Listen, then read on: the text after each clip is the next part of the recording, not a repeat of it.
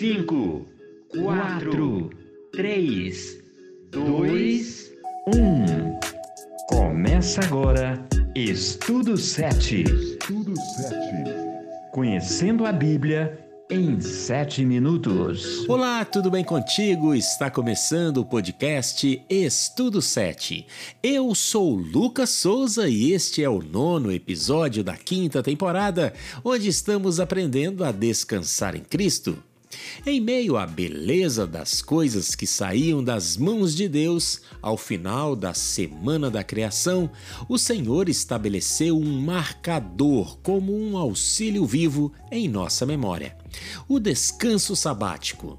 Seu propósito era que o sábado fosse um momento para interromper as atividades, aproveitar a existência e celebrar a vida. No episódio dessa semana, vamos estudar o convite de Deus para que entremos repetidamente em um descanso dinâmico a cada sete dias.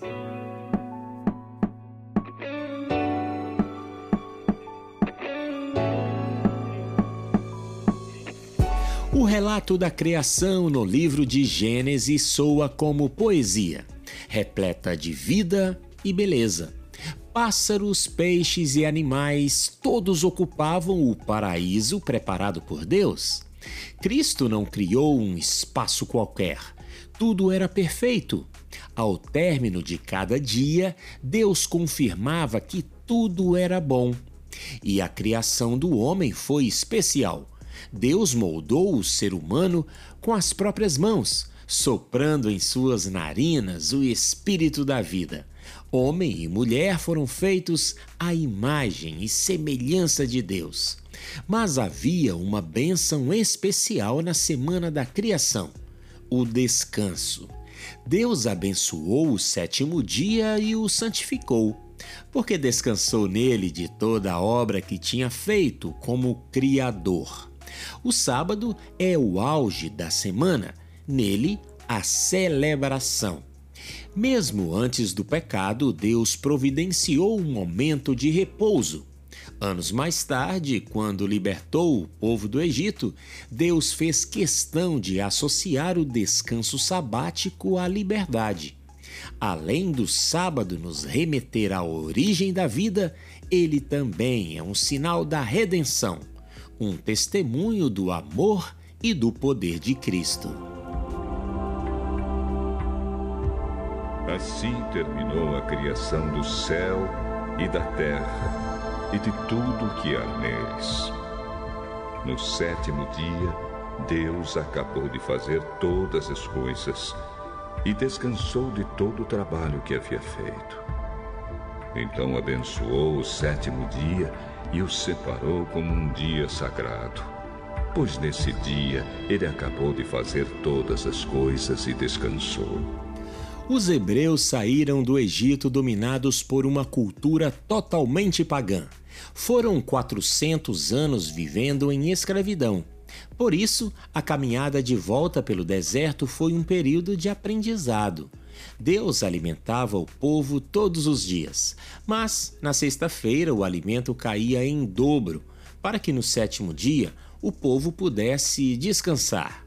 A guarda do sábado é um exercício de dependência de Deus e não das nossas próprias forças. Tudo isso antes mesmo dos mandamentos serem dados a Moisés. Na lei, a guarda do sábado teve um lugar especial. Era obrigatório separar o sétimo dia para repouso e dedicação às coisas espirituais. Quando comparamos os textos de Êxodo e Deuteronômio, percebemos uma diferença. Em Êxodo, a ênfase é no memorial da criação. Em Deuteronômio, a referência é a libertação da escravidão. O mandamento lembrava que o mesmo Deus que foi ativo na criação do universo havia sido ativo na libertação do cativeiro. O êxodo não significa apenas uma escravidão física por parte de um grupo opressor, mas a escravidão espiritual promovida pelo pecado. O sábado aponta para a obra redentora de Cristo, o nosso único Salvador.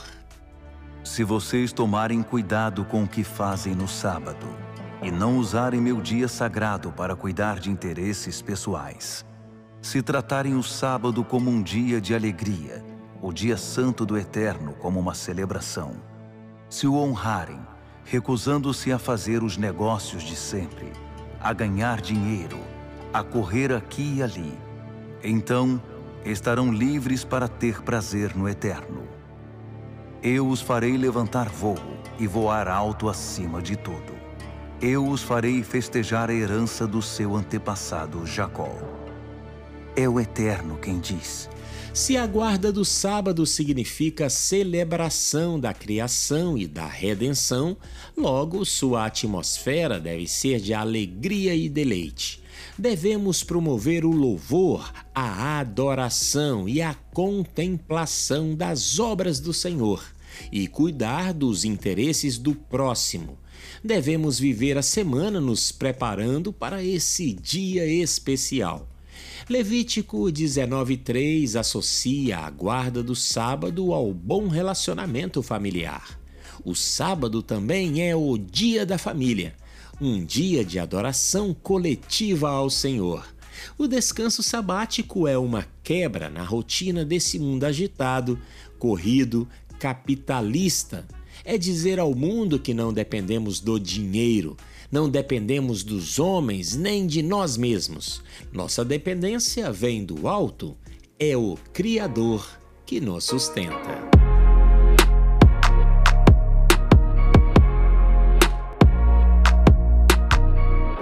Final do nono episódio da quinta temporada, agradecemos a você que nos acompanha. Compartilhe este link nas redes sociais. No próximo episódio, vamos aprender mais um pouco sobre o descanso sabático. Este foi Estudo 7 Conhecendo a Bíblia em 7 minutos. Eu volto na semana que vem. Fiquem todos na paz.